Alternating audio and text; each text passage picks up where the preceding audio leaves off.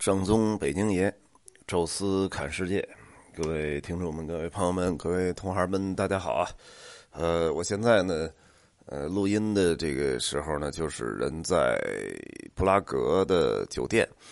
我这个酒店还不错啊，是一个有了一百年往上历史的，呃，这个在城堡区的一个五星级的酒店，叫萨乌伊酒店。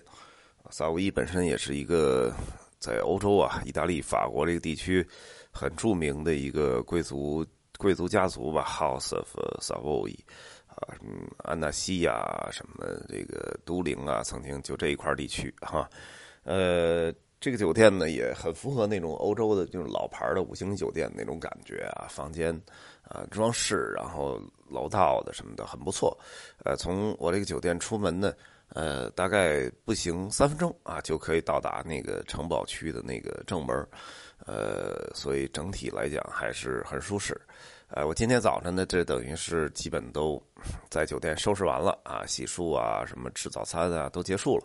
呃，再稍微等个半个来小时，呃，就上车前往机场了啊。那么这次的捷克之行呢，就结束了。啊，当然这次捷克之行呢，其实非常短啊，这个大概整个一周的时间啊，就把这个团给带完了啊。这个其实是我很喜欢那种团啊，因为有时候就是讲这个效率啊，出去一趟嘛，当然，呃，时间长一点的一定会挣的要多一些啊，从小费啊，从补助啊，这个各个方面吧，然后一路上的其他的呃可能产生的二次消费的机会啊，但是呢。呃，这个短短平快嘛，咱们说就是时间短，也是一个团啊，挣的会少一点点，但是再少啊，它其实也比那个呃，就是说两个团和一个团之间那个区别要要要小得多啊，所以这个呃时间稍微长呢，就人总会有一点这个就是精神上的疲劳和稍微甚至于精神上的厌倦啊，就是觉得哎呀，怎么还没完？啊，但这个呢，你好像感觉。时差刚刚倒过来啊，就游客很多游客都是昨天前天才把时差刚倒过来啊，这就走了啊，这个呃，好像就跟自己出去旅了个游一样啊，就就回去了啊，所以这个还是我自己带着，我还觉得特别好的啊，所以那时候聊到这个团的时候啊，大概两三个月前啊，那么当时这个旅行社的那个。也是一个朋友啊，然后他就说到了这个，因为我我聊的都是相对比较自由的啊，呃，比较平等、比较自由的，啊，等于就是先聊档期啊，档期有，然后聊这个剧本啊，所谓剧本就是线路嘛，然后最后再聊待遇啊。那这个一听到剧本啊，一看七天啊，那个待遇还不算特别差，哎，这个就可以了啊，因为对我来讲，这个短的还是要更吸引我啊。那这个是，呃，这次团的就结束了啊，等于这个团实际上，呃，非常简单啊，因为它是一个就是来布拉格开会啊，然后其实开会是主要的啊，在这儿等于在布拉格前期就待了两三天啊，主要是参会啊，听讲啊，然后呢，哎，这个去了一个 KV 啊，就是卡洛维发力，然后再去了一 CK 就完了，实际上还是以以会议为主。啊，那么也没有去什么更多的什么什么这个这个奥地利的什么维也纳呀，包括什么布达佩斯，这其实也都不远，但是呢，就呃不考虑了啊，人家单点的这个布拉格进出啊，所以这个在昨天的下午，我们最后啊抢出一个半天的时间啊，在布拉格的市中心老城的布拉格广场啊，我们等于就是去这个。呃，在最后逛逛街、购购物啊，然后就今天就晚一点出发啊，呃，直奔机场了啊。这个整个行程其实也挺宽松的，哎，我带着团呢，每天差不多晚出早回，呃，还是挺舒适。呃，但是我这个路上啊，其实遇到了好几个同行，啊，有都这个，呃，好像感觉都比较压抑哈。因为这这一期呢，实际上。呃，如果听的话，其实是应该是给我们的呃导游同行啊，尤其是欧领，呃，可能会更更有针对性一点吧。如果您是我曾经的游客啊，或者说呃是您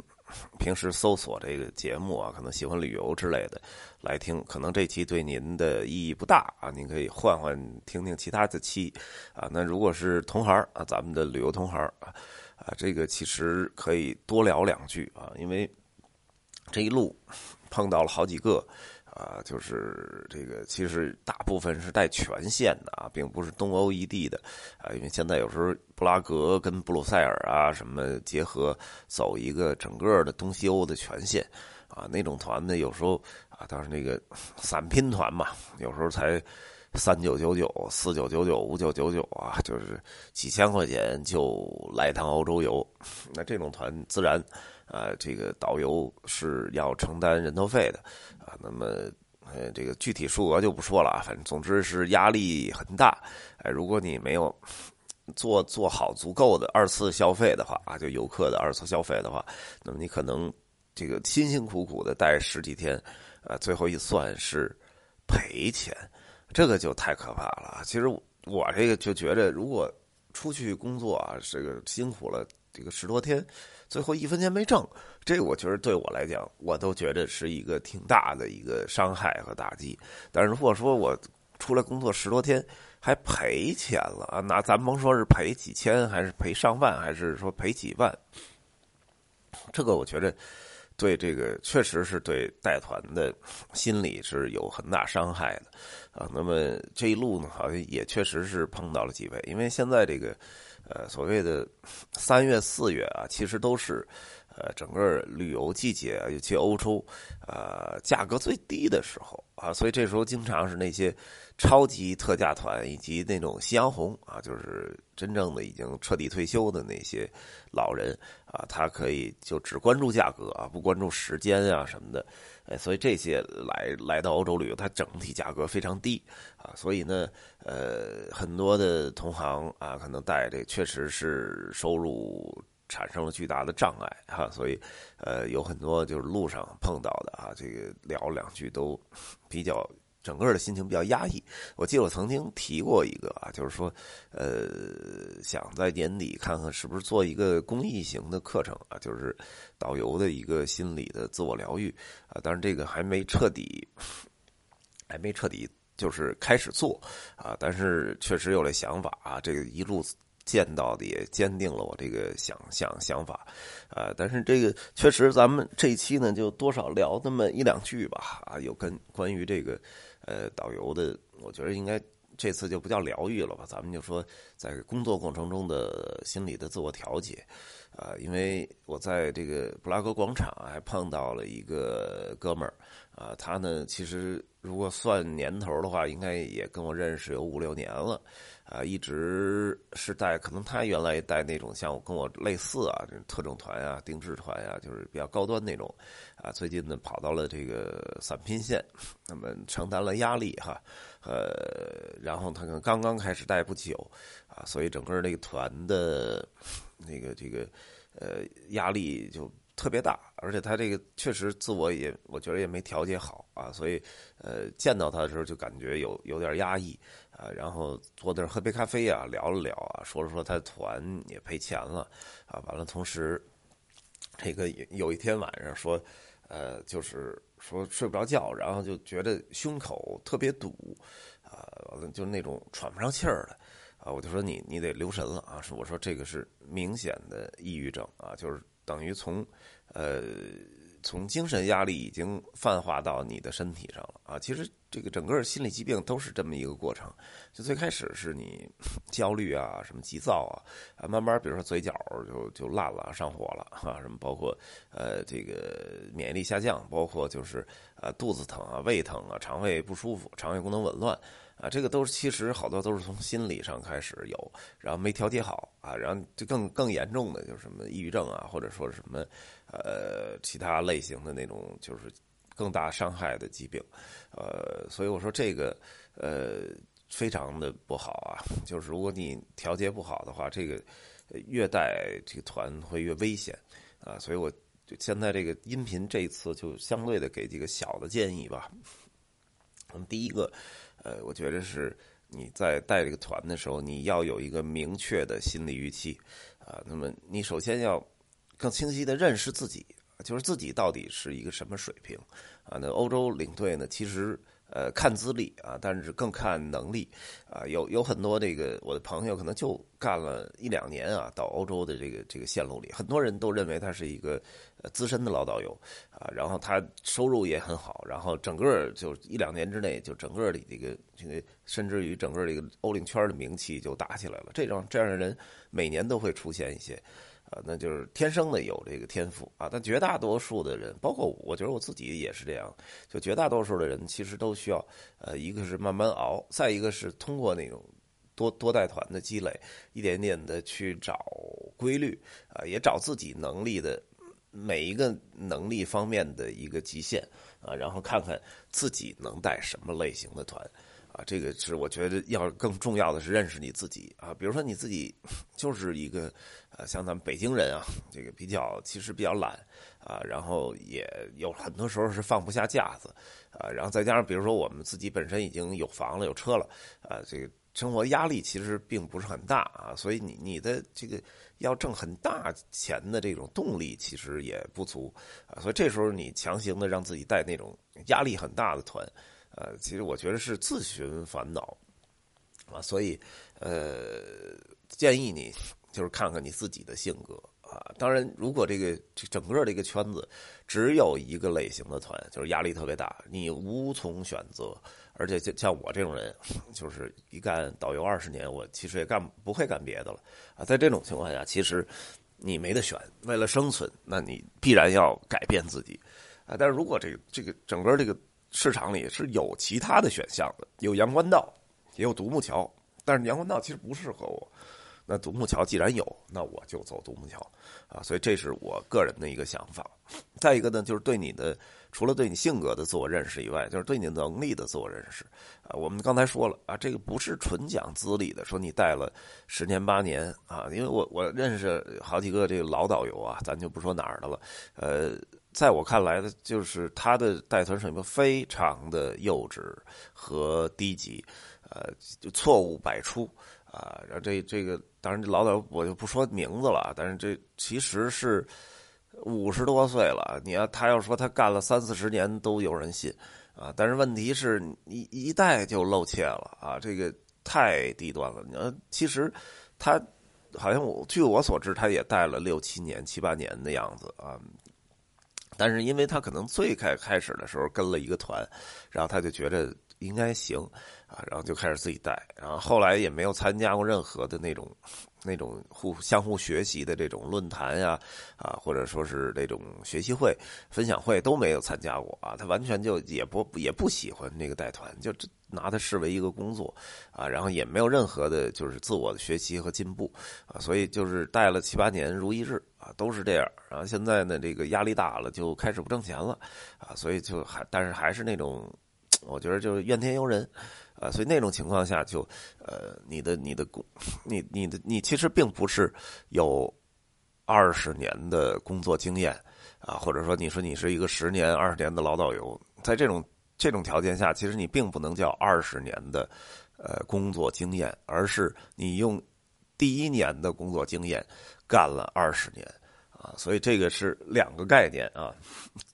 那么，呃，我我说的也是，就是说你自己看看你自己的能力。极限，啊，包括是不是有潜力啊？如果比如说你带那个那种单团呀，什么特色团带的很多，虽然你线路很熟悉，但是真正散拼团应该怎么玩啊？怎么去这个把二次收入做好？这个是其实还是需要再学习的。所以像有些这种，其实可能你是个老导游，这时候得放下架子去，比如说跟一两个团看看。别人，尤其是那些很很能、收入上很很很很不错的导游，他们是怎么呃把这个团队做好，又能挣到钱，游客又能高兴？我觉得这个是很重要的一个心理心理的前期的一个心理预期，就是认识自我，从性格上，从能力上，啊，这个我觉得会更好。还有一个呢，就是呃，认识你的游客。啊，因为当然你你这个是很好的高端团啊，那没得说，呃，必然大家都互相尊重啊，吃的也好，住的也好，在这个旅行的安排上也没有什么太大的漏洞啊。但是如果你带了一个散拼团，那便宜嘛，便宜一定就，呃，这个咱们说叫一分钱一分货啊。酒店也好，用餐也好，一定是有很多的隐患的啊。那这时候你做一个预期，包括你的游客啊，像我们这个像如果在中国的超一线城市北上广深啊，你甭管你是不是本地人啊，长期在这里居住、生活、工作啊，那么你你包括在这里接受的教育啊，那么你的本身的那种思维状态和个人的生活状态，包括消费观念啊，都是可能在中国最前列的这一批人。啊，但是你带的游客呢，可能是来自一个小城市，啊，小乡村，啊，并不是说他素质比你低，而是他可能他的周围的环境就是这么一个样子，啊，那很多生活在村庄的人，他就是随地大小便，因为没有公共厕所，或者说没有足够的公共厕所，啊，然后。乡乡间就是田野，你你撒泡尿这个还对对地对土地什么的也没有伤害，也不不伤害环境啊，所以这成形成习惯了，那他自然就到欧洲可能想起来到哪儿就撒泡。你你除了你去阻拦以外，啊，更多的去把这个这个区别跟他说出来啊，因为他有时候就是没意识到啊，如果你你你强行的指责他，可能就心理上就非常不舒服。但是如果你能理解啊他的生活环境跟这儿的差异。啊，能够跟他内心的解释，我觉得他应该会尊重你啊。而且呢，呃，当然消费观念可能更重要啊。就你说，哪怕是廉价团，也花了三四千、四五千来到欧洲啊，他，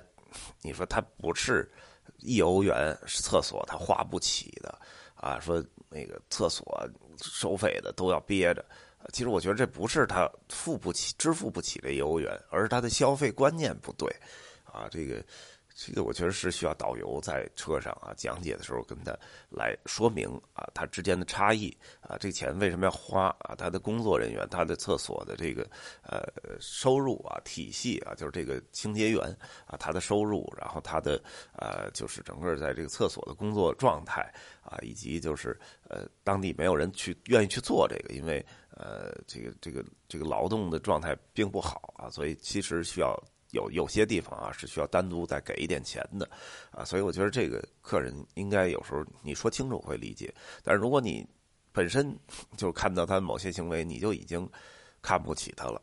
我觉得中国的客人其实都是群群居动物啊，因为中国人就是社交社交动物啊，所以我们是很敏感的啊，所以就是客人从你的眼神或者动作里，他能感受出你好像看不起他啊，所以这时候。呃，在你们再交流的时候，就出现了更大的障碍啊，所以我觉得这个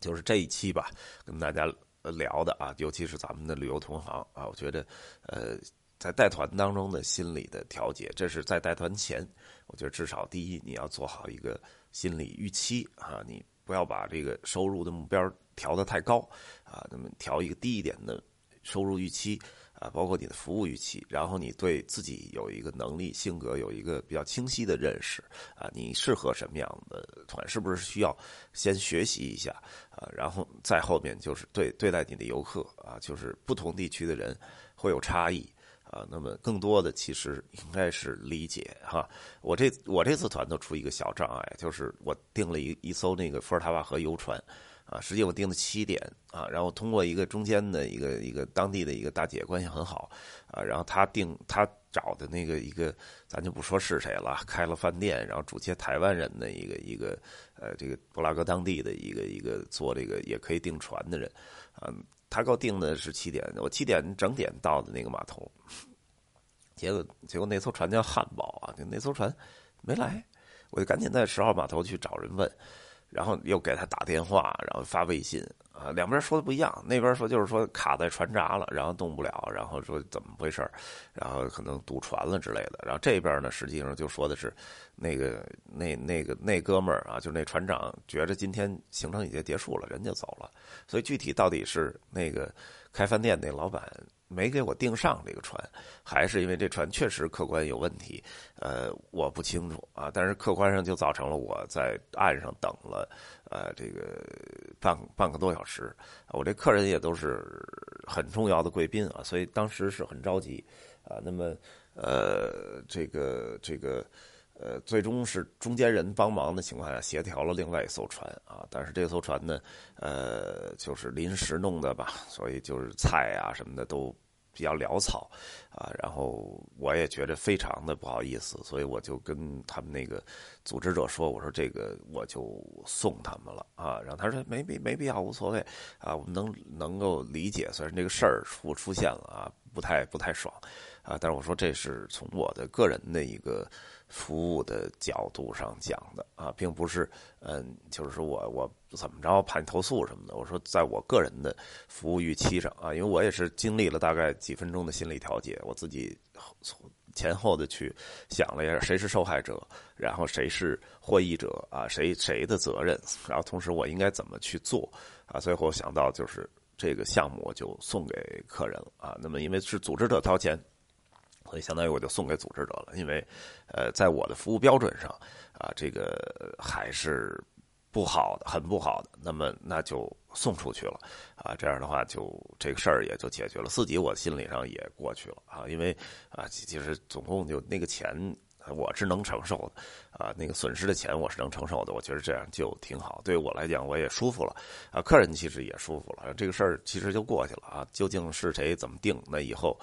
再说啊，但是从我的心理调节上，我觉得大概用了几分钟吧，把这个事儿前前后后分析清楚，啊，就解决了啊，所以我觉得这个就是一个心理的一个自我调节吧。好了啊，这期呢说的有点多啊，因为一般都是十多分钟啊，这期可能话有点多啊，说了二十多分钟啊，不过还是感谢各位收听啊。那我这个再回去啊，应该是。